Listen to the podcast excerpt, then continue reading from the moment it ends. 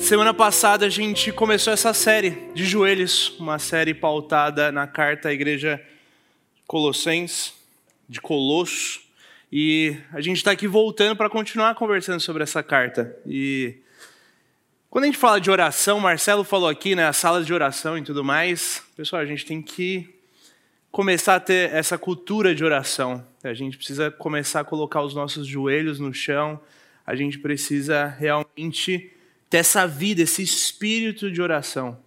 E quando a gente fala de oração, é quase o pessoal fala, não, mas oração é mais os pentecostais, né? O batista não, o batista só ora quando pede, né? Refeições, não.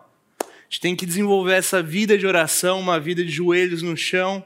Interessante, um tempo atrás eu estava vendo jornal, saiu uma reportagem, um monge tibetano, uh, que ele tinha deixado uma marca dos seus pés na casa dele de madeira, porque ali era o canto onde ele orava, onde ele fazia suas preces. E quando a gente vê isso, a gente vê a recorrência da oração e a continuidade. E é isso que a gente também quer implementar com essa série. Então, a gente convida vocês, entrem na sala de oração. Se vocês tiverem dúvidas sobre horários e tudo mais, perguntem. A gente quer desenvolver essa cultura.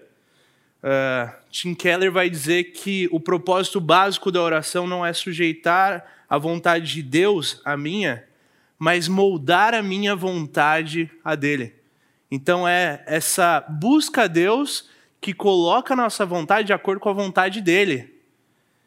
E Lutero vai dizer que só haverá avivamento quando os nossos joelhos sangrarem. Então nós precisamos buscar ele em oração, a Deus em oração. E o mesmo Lutero, se não me falha a memória, era quem acordava mais cedo nos dias que tinha mais compromissos, porque ele dizia que quanto mais compromissos ele tinha, mais ele precisava orar, mais ele precisava se colocar diante de Deus. Então, para a gente entender um pouco mais sobre oração, a gente vai desenvolver esse tema. Joelhos dobrados mantêm homens de pé. Joelhos dobrados mantêm homens de pé.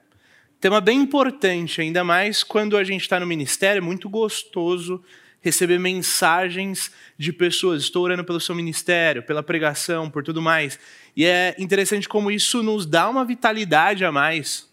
A gente se sente parte do corpo e a gente vê que o corpo tem orado por nós. Não só nesses momentos, mas momentos de dificuldades também. Quando a gente recebe aquela mensagem no WhatsApp, isso realmente nos dá uma, uma, um ânimo a mais.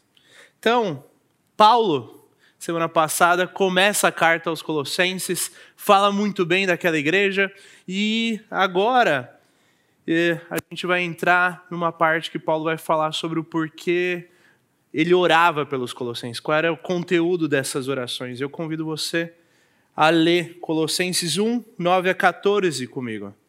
Paulo vai dizer assim. Por isso, desde que ouvimos falar a seu respeito, não deixamos de orar por vocês. Pedimos a Deus que lhes conceda pleno conhecimento de Sua vontade, também sabedoria e entendimento espiritual.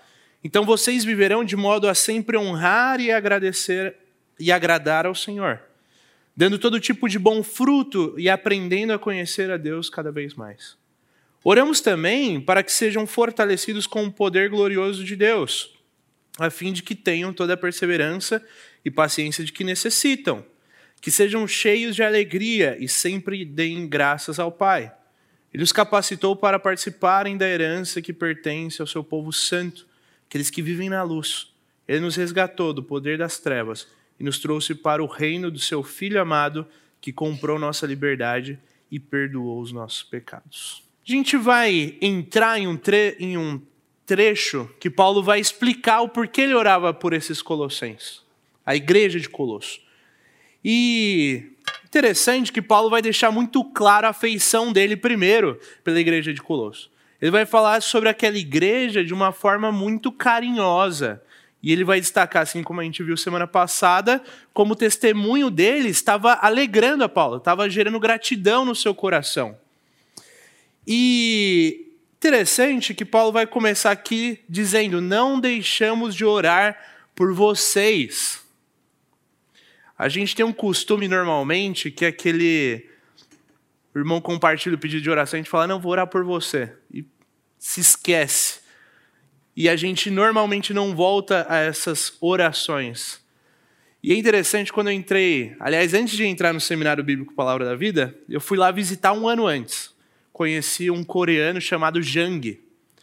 E o Jang me apresentou um pouco do seminário, perguntou meu nome e um pedido de oração. Falei, ok. Depois de um ano, voltei para estudar. Seminário Palavra da Vida. O professor Jang me encontrou no corredor, me chamou pelo nome e perguntou se aquela oração já tinha sido respondida. Isso daí é uma cultura, é, é, é uma recorrência, mas a gente tem que buscar isso porque é intrigante como a gente não tem muitas vezes o hábito da oração. Parece que a oração é um plano B na nossa vida. Nada deu certo? Não, vamos orar então. Quando a oração deveria ser o plano A, deveria ser a primeira coisa que a gente faz. Deveria ser a forma como a gente tem de entender aquilo que Deus tem a fazer em nós e através de nós. E C.S. Lewis tem uma, uma frase que expressa muito bem isso para nós. Ele vai dizer: orar por alguém é dizer eu te amo escondido. É amar sem ser visto, sem plateias ou aplausos. Orar é fortalecer o corpo, é abraçá-lo invisivelmente. Orar é isso. É demonstrar mesmo que ninguém saiba. E Paulo está orando pelos colossenses. Porque Paulo não só foi motivado, não só gerou uma gratidão no coração dele, mas ele faz com que isso se torne uma recorrência para que a igreja de Colossenses seja estimulada e para que Deus ali faça a sua ação através daqueles irmãos. Na minha última pregação foi interessante, várias pessoas mandaram antes, ó, orando por você. É isso, a recorrência da oração a gente compartilhar dos pedidos, compartilhar dos agradecimentos, ter as nossas listas de oração pelas pessoas, a gente fazer questão de colocar o nome de cada uma delas. E a Paulo, Paulo faz isso, ele diz: ó, desde que eu ouvi falar dessa igreja, eu tenho orado por vocês. Eu tenho colocado os meus joelhos no chão e colocado diante de Deus algumas coisas a respeito dessa igreja, para que Deus a edifique. E Paulo vai continuar o texto expressando aquilo que tem sido pauta dessas suas orações pela igreja de Colosso. Pedimos a Deus que lhes conceda pleno conhecimento de Sua vontade e também sabedoria e o entendimento espiritual. É interessante aqui essa passagem, porque Paulo está preparando a, a igreja para receber a doutrina do Evangelho. Aquela igreja, por estar em um grau de maturidade, de já ter uma caminhada muito bem estruturada, podia pensar que já tinha chegado num lugar onde estava tudo bem. Onde aquilo era o que Deus tinha para eles, mas Deus tinha muito mais. Eles tinham que entender que ainda havia um crescimento pela frente, ainda havia uma caminhada, e isso a gente diz para a vida inteira. Eu tenho compartilhado com novas gerações, é, falado muito com eles sobre a linha da mediocridade, né? Existe uma linha da mediocridade. Essa linha é onde normalmente as pessoas vivem. Como que a gente ultrapassa a linha da mediocridade quando a gente diz respeito ao cristianismo? Se a gente faz algumas orações na semana, faz algumas devocionais, a gente já está acima da linha da mediocridade. Mas é interessante que a gente olha para trás e a gente fala, pô, já estou melhor. Porque tem gente que nem ora.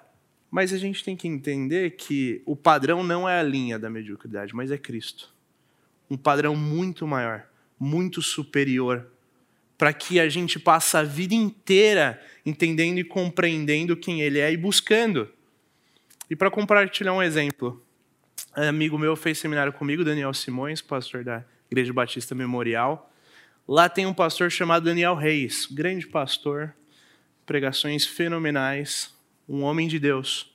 Esse homem tem mais de 70 anos. Eu não vou arriscar dizer a idade dele, mas ele já tem bastante tempo de caminhada. E uma vez Daniel Simões compartilhou comigo que esse senhor chegava na sala dele, na igreja, e falava: Meu, você não sabe o que, que eu vi na palavra de Deus. Olha essa aplicação, olha isso. É aquele brilho no olhar que não se perde, que você passa a vida inteira olhando para as Escrituras e você se sente cada vez mais estimulado. E é por isso que Paulo vai pedir para aquela igreja pleno conhecimento da sua vontade, sabedoria, entendimento espiritual. Algo que só é possível através de um conhecimento verdadeiro e profundo da palavra de Deus e também pela capacitação do Espírito Santo. Ao contrário daquilo que a gente conversou semana passada, que estava entrando na igreja de Colosso, que eram as vãs filosofias. Paulo está querendo dizer nada disso é o que deve ser usado. O que vocês têm que ter em mente é um pleno conhecimento da vontade de Deus, essa sabedoria, esse entendimento espiritual. E por pleno entendimento da vontade de Deus, ele está querendo se referir a um entendimento profundo e genuíno das Escrituras, a um conhecimento das Escrituras. Por sabedoria, a gente normalmente tem essa frase, né? Não, tal pessoa é muito sábia porque tal pessoa se cala ou tal pessoa. Mas é interessante que Provérbios vai dizer que até um tolo se passa por sábio quando se cala. Então não é o fato de calar-se que nos torna sábios, mas é discernir o que é certo aos olhos de Deus, ao contrário dessas soluções intelectuais, desse jeitinho brasileiro que a gente tem de dar um jeito nas coisas. Não é uma mera aparência, é uma profundidade do nosso ser. O entendimento espiritual é se possuir a mente de Cristo, como Paulo vai dizer lá em Filipenses 2:5, tenho a mesma atitude demonstrada por Cristo Jesus. Paulo ele vai contrastar aqui essa ideia de conhecimento, sabedoria entendimento com os argumentos bem elaborados que estavam invadindo essa igreja de Colosso. Argumentos que pareciam ser muito bonitos mas que não tinham profundidade, não tinham efetividade e não gerariam nenhum reverberar naquela igreja. Paulo vai destacar o resultado de uma vida de busca profunda diante de Cristo. E é isso que ele faz no próximo texto. Então vocês viverão, se vocês buscarem esse pleno conhecimento, essa sabedoria, esse entendimento espiritual, vocês viverão de modo a sempre honrar e agradar ao Senhor, dando todo tipo de bom fruto e aprendendo a conhecer cada vez mais.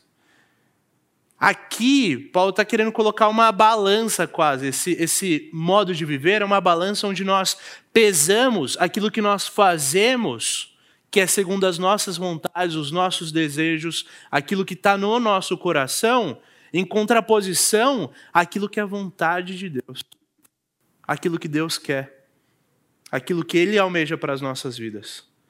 E para isso, Paulo vai colocar aqui para nós, como bem ilustra Russell Shedd em um dos seus livros, cinco consequências de uma conduta digna, de um viver digno diante de Deus. E a primeira delas já está destacada aqui vocês viverão a sempre honrar e agradar o Senhor. Ideia de constância, é, ideia de recorrência. E aqui não quer dizer que nós não erraremos, que não cairemos, que não pecaremos. Não é nesse sentido. O pastor André Gava, quando pregou sobre uh, a carta de 1 Timóteo 3, falando dos presbíteros, ele usou uma palavra que é muito interessante para nós que os presbíteros sejam irrepreensíveis. Irrepreensibilidade, para nós, dá um, uma ideia de não fazer nada para que ninguém o repreenda, mas assim como o André bem tratou aqui, irrepreensibilidade, na verdade, é eu estar sensível para que se eu cair e for por alguém exortado, eu me arrependo e volte. Essa irrepreensibilidade ela faz com que nós caminhemos e com que as pessoas apontem os nossos erros e nós vamos ajustando a nossa vida diante de Deus. Esse reconhecimento na nossa vida deve simbolizar um crescimento contínuo, uma espiral. Tem aquela frase: crente até quando cai, cai para frente. Ou crente quando cai, cai de joelhos. Essa deve ser a nossa ação de arrependimento diante de Deus. Isso só se dá por meio da segunda consequência que Paulo vai destacar aqui, dando todo tipo de bom fruto. Esse viver digno tem que demonstrar que ele é frutífero. Ele tem que apontar para alguém. quando nós somos preenchidos pela palavra de Deus, isso extravasa as nossas vidas. E John Wesley tem uma frase muito interessante que ele diz: Dai-me cem homens que nada temam, senão pecado, e que nada desejam senão a Deus, e eu abalaria o mundo. John Wesley, quando ele diz isso, ele está querendo apontar para nós que se houverem homens que não temem o pecado e que nada desejam senão a Deus, isso vai preencher esses homens de tal forma que eles impactarão a sociedade à sua volta, economicamente, politicamente, no ensino, em todas as instâncias. Isso só é possível se a gente buscar a Deus aprendendo a conhecer a Deus cada vez mais. Essa terceira conduta digna que Paulo vai elencar para nós aqui. É o entendimento que sempre é necessário mais. E isso que a nossa busca profunda de conhecer a Deus vai encontrar o nosso desfecho apenas na eternidade. A gente deve passar a nossa vida com essa busca íntima, se dobrando diante desse Deus. Se nós temos um Deus eterno à nossa frente, a gente não tem que achar que o tempo vai dar conta de que nós conheçamos a Ele em toda a sua totalidade. Essa é a questão. A gente tem que buscar Ele a nossa vida, e a nossa vida encontrará reflexos dessa busca.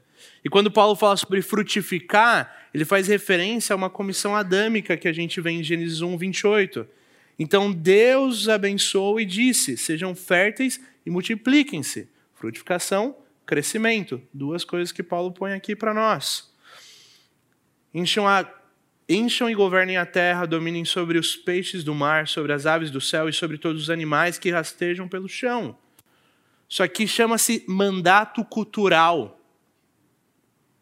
É um mandato que nós temos de retornar ao jardim e de imprimir agora em nossas vidas a imagem e semelhança que nós fomos criados essa imagem e semelhança que demonstra a Deus por meio da liderança, do governo, da expansão.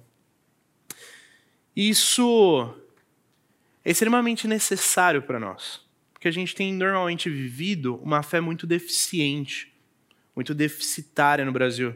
Uma fé que vive apenas uma parte de todo o processo, de toda a redenção. A gente precisa nossas vidas precisam ser demonstrações claras do agir de Deus por onde passamos. Semana fazendo um curso, inclusive aqueles que quiserem, curso muito bom, chama-se Invisible College, uh, fenomenal, aulas muito boas sobre cosmovisão e tudo mais, para quem quer entender mais do assunto. O professor Pedro Dutti usou uma, uma referência a esse livro, Cosmovisão, Evolução do Conceito e Aplicação Cristã, do Rodolfo Amorim. Olha que interessante essa citação, contextualizada. Esse autor é brasileiro. Ao observarmos a igreja evangélica brasileira hoje, constatamos um fato irrefutável. Ela não tem refletido influência concreta na realidade sociocultural que nos cerca, a amplitude de seu crescimento numérico.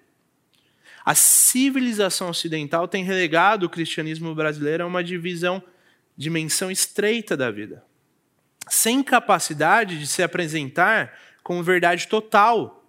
Temos aprendido a nos relacionar com Deus Salvador e adorá-lo, mas não temos aprendido a servi-lo e honrá-lo como Deus Criador. O que essa frase diz? Quando a gente olha para as pesquisas IBGE e tudo mais, a gente vê o quanto o número de evangélicos está crescendo no Brasil. E o que ele quer dizer aqui é que nós temos buscado esse Deus através da adoração. As nossas igrejas têm adoração. Nós louvamos a Deus. Mas a gente não tem aprendido a servir e honrá-lo como esse Deus criador. É apenas um crescimento numérico que ocorre, sem um impacto sociocultural no nosso meio.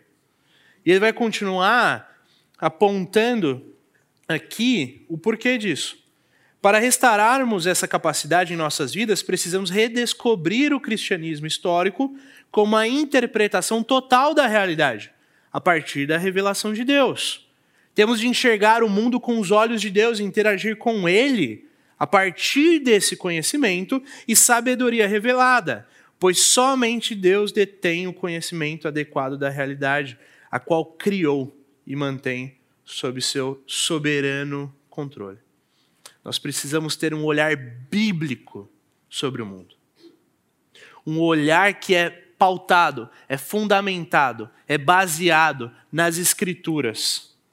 E é necessário para que, que a gente volte lá para Gênesis, entenda esse, entenda esse mandato cultural, essa impressão em nossas vidas da imagem e semelhança de Deus, por meio de quem nós somos, por meio daquilo que nós fazemos.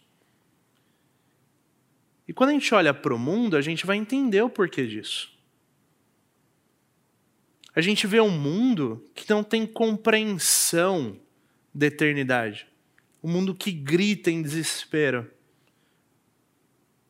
E nós temos essa esperança genuína que deve ser compartilhada. Tem um seriado. Se você não assiste, seu filho assiste, alguém assiste na sua casa. Stranger Things. As risadas já. Muita gente já assiste. É bom que eu não preciso nem dar tanto contexto da série assim. Eu, talvez aqueles que não não tenham visto a série, eu vou dar um spoiler assim, mas fica tranquilo que não vai estragar sua compreensão da série. Série trata ah, experiências que eram feitas com crianças que tinham é, poderes, e aí essas experiências acabam ocasionando num, num mundo totalmente diferente, um mundo inverso que eles vão colocar, né? Como se aqui embaixo houvesse um outro mundo escuro, obscuro. Essa série tem muita aplicação teológica, dá, dá para fazer muita coisa interessante. Mas quando a gente pega o 01, 01 parece Bop, né? Eu tenho que colocar de outra, de outra forma. O número 1 que é o primeiro, e aqui eu não vou dizer quem é ele, porque aí sim eu vou estragar grande parte da série para você. Ele faz uma citação bem interessante que retrata para a gente a ideia que as pessoas têm de mundo hoje. Isso daqui tirei da própria série. Esse é o cara, bem simpático. O mundo cruel e opressivo, ditado por, por regras inventadas. Segundos, minutos, horas, dias, semanas, meses, anos, décadas. Cada nova vida é uma cópia inferior das anteriores. Acordar, comer, trabalhar, dormir, reproduzir e morrer. Todo mundo está apenas esperando pelo momento em que tudo acaba. Que desesperador.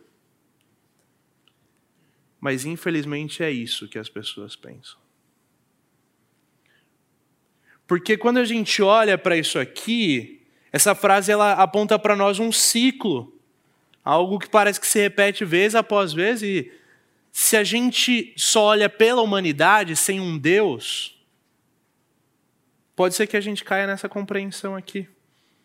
A questão é que a gente tem que mostrar a partir da nossa vida que a vida não se resume a isso, que a vida não é isso, que a vida não é um ciclo, que a vida, na verdade, é uma linha que vai encontrar o seu final na eternidade.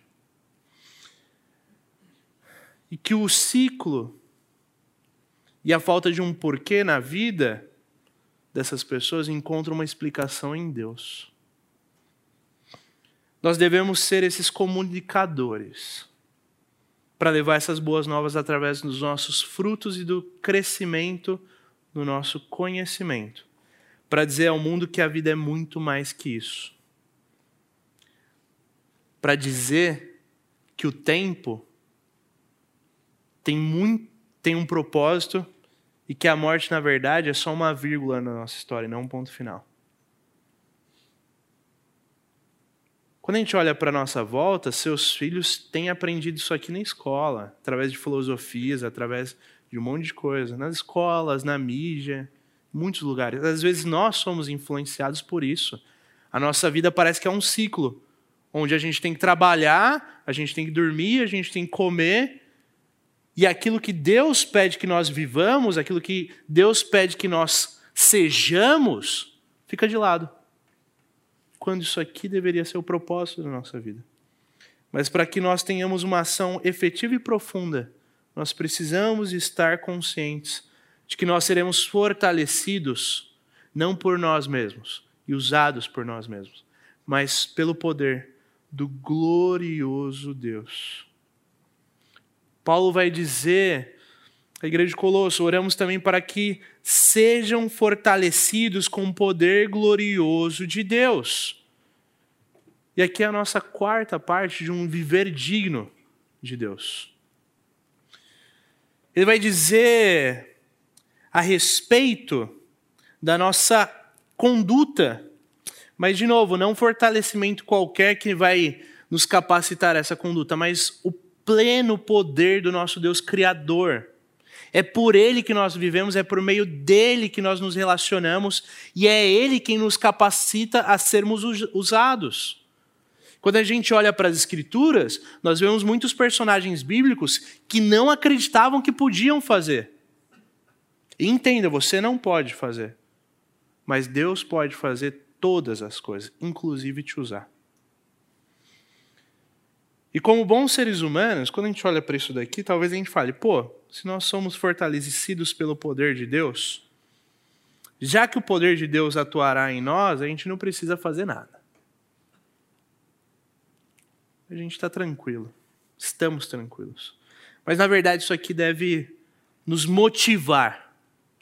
Porque Deus nos forneceu o poder para realizar os seus desejos, a sua vontade, para que nós sejamos ferramentas nas suas mãos.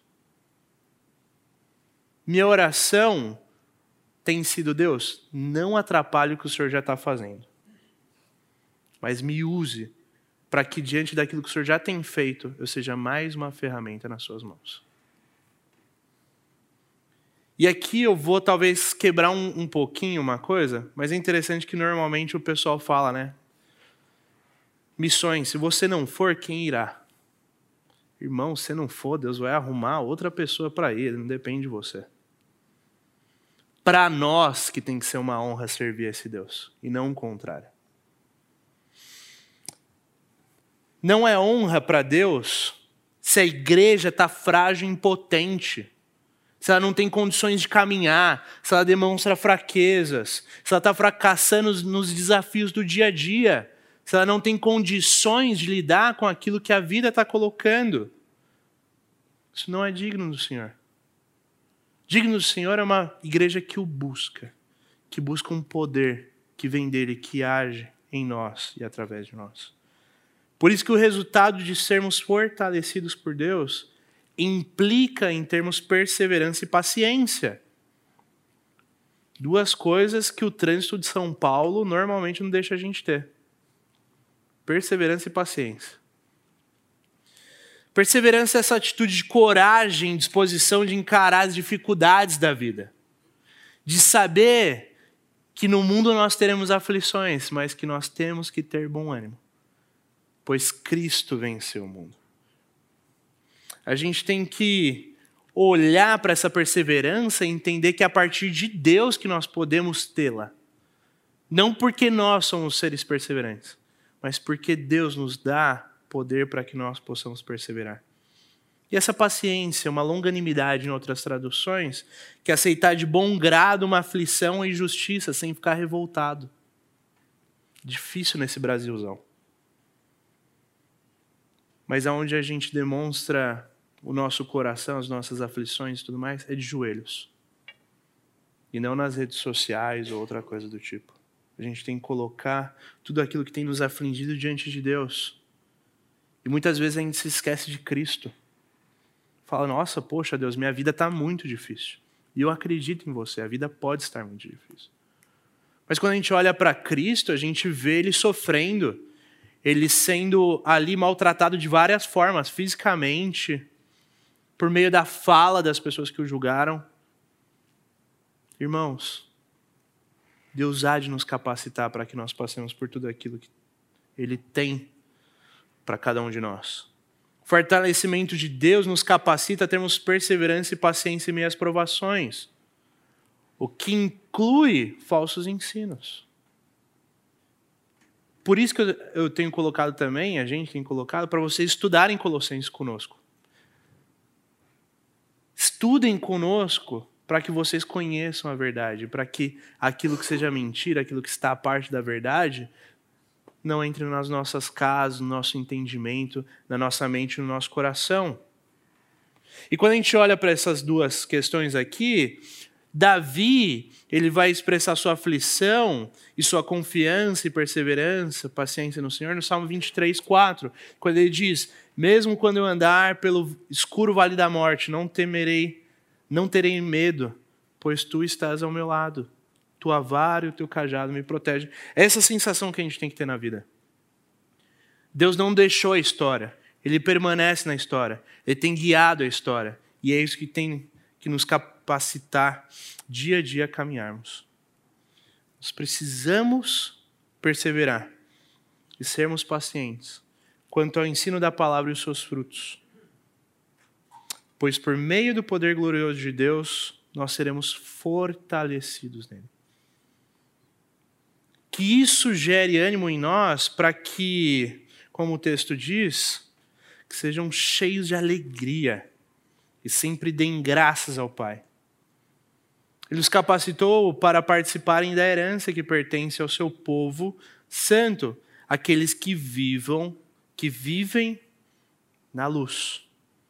Quarta e última conduta que Paulo vai apontar nesse texto Sejam cheios de alegria e sempre deem graças ao Pai. Ou como Ara vai traduzir, dando graças ao Pai que vos fez idôneos. E por idôneos ela quer dizer moralmente corretos, moralmente certos, íntegros diante de Deus. Ou seja, uma obra da salvação nas, nas nossas vidas.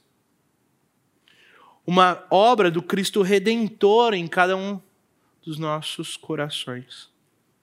E é a partir dessa obra salvífica que Deus abre a nossa mente, que Deus expande a nossa compreensão da realidade, para que nós entendamos a obra completa da redenção e o poder que o Evangelho tem. É a consciência de termos sido salvos por esse Deus, que deve nos levar a um espírito de gratidão nos nossos corações. Nós devemos andar agradecendo a Deus, dando graças por tudo aquilo que Ele fez. Quando você tem agradecido a Deus? As nossas orações normalmente elas são quase todas tomadas por pedidos. Mas os agradecimentos e a recordação desse Deus a quem nós agradecemos faz com que nós entendamos que Deus tem feito a obra, que Deus tem estado nas nossas vidas, que Deus tem gerado mudança, e é nesse Deus que nós confiamos e é Ele que nós oramos. Pois Ele nos resgatou do poder das trevas e nos trouxe para o reino de Seu Filho amado, que comprou nossa liberdade e perdoou os nossos pecados. Como Paulo diz em 1 Coríntios 15: Ó oh morte, onde está a sua vitória? Ó oh morte, onde está o seu aguilhão? O pecado é o aguilhão da morte que nos fere, a lei é o que torna o pecado mais forte, mas a graça, mas graças a Deus que nos dá vitória sobre o pecado e sobre a morte por meio de nosso Senhor Jesus Cristo. É isso que deve pautar a nossa vida. Baseados nessa salvação que nos é propiciada, Deus perdoa os nossos pecados e nos liberta. E muitas vezes nós pensamos que a liberdade está associada a nós podermos fazer tudo aquilo que está na nossa cabeça, tudo aquilo que está no nosso coração, as nossas vontades e desejos. Mas a vontade, a, a liberdade, na verdade, é poder dizer não para nós mesmos. Porque fazer tudo aquilo que nós queremos não é liberdade, mas escravidão. Mas quando nós dizemos não para as nossas vontades da carne, para os nossos desejos, é quando nós colocamos essa liberdade em prática. Paulo ora para que os colossenses vivam de modo digno, para que isso seja expresso no viver deles. E por isso nós devemos compreender como igreja, como comunidade batista em Moema, que joelhos dobrados mantêm homens de pé. Nós temos que orar pela nossa comunidade. Isso diz respeito tanto aos nossos próprios joelhos dobrados, orando por nós, pelas nossas dificuldades, e para que Deus haja em nós e através de nós, nos tornando dignos, quanto dobrarmos os nossos joelhos para orarmos uns pelos outros. Para, como comunidade, nós criarmos essa cultura de oração que edifica, que abraça, que diz eu te amo em secreto, que vive um amor que se importa, para que nós tenhamos uma comunidade que agrada, agrada a Deus, que frutifica, que cresce em conhecimento, que é fortalecida pelo poder de Deus e dá graças ao Pai por conta da nossa salvação e da idoneidade que Ele nos provê. Paulo fundamenta a sua oração pelos cristãos, demonstrando a realidade do poder do Evangelho, é o poder do Evangelho que atua em nós, que nos permite que nós sejamos usados e capacitados. E que a oração de Paulo nos inspire. Nos inspire a buscarmos essa vida de oração. Essa constante busca ao Pai por meio de joelhos dobrados. Não só momentos de, de oração, mas um espírito de oração. Esse espírito que caminha conosco e que nós colocamos diante de Deus em todos os momentos do nosso dia. E não só naqueles momentos em que nós vamos para o secreto do nosso quarto.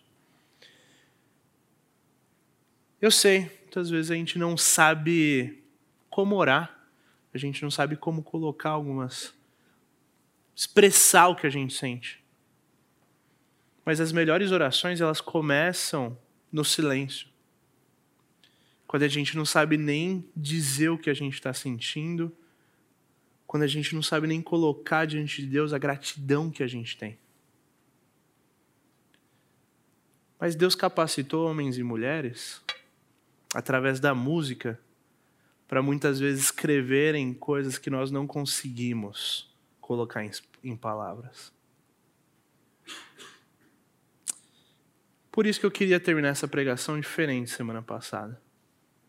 Eu queria terminar essa pregação com uma oração, uma oração cantada.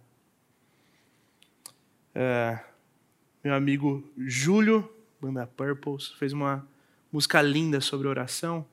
E uma oração que vai nos dizer que nós temos que ser edificados pela palavra. Uma, uma canção que fala sobre os desejos do nosso coração com relação a Deus eu te convido a orar comigo através dessa música. Irmãos, de vez em quando eu não sei o que orar. Eu ponho essa música no rádio. E que oração. Ela expressa aquilo que está dentro do meu coração. Então convido você nesse momento a orar. Se você quiser ficar de olhos fechados, se você quiser estar em oração, mas que nós possamos, de fato, ser uma comunidade que é levada a estar cada vez mais de joelhos perante esse nosso Deus.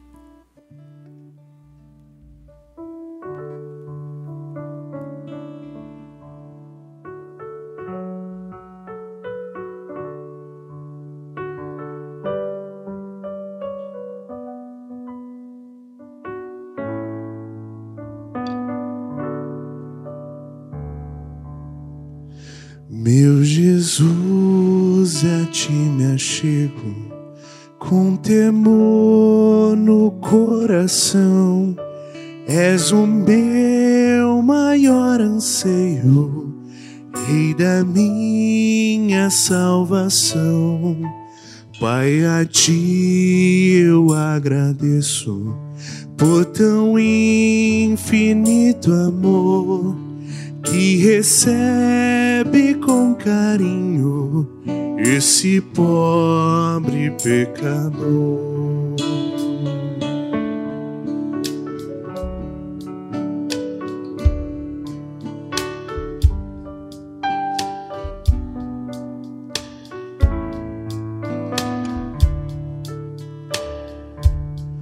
Boa é tua vontade de um homem sente Deus que meus planos sempre estejam conectados com os teus. Ó, oh, perdoa os meus pecados, venha me disciplinar, que a pureza de tua glória venha em mim habitar. Majestoso Deus, exaltado é Senhor,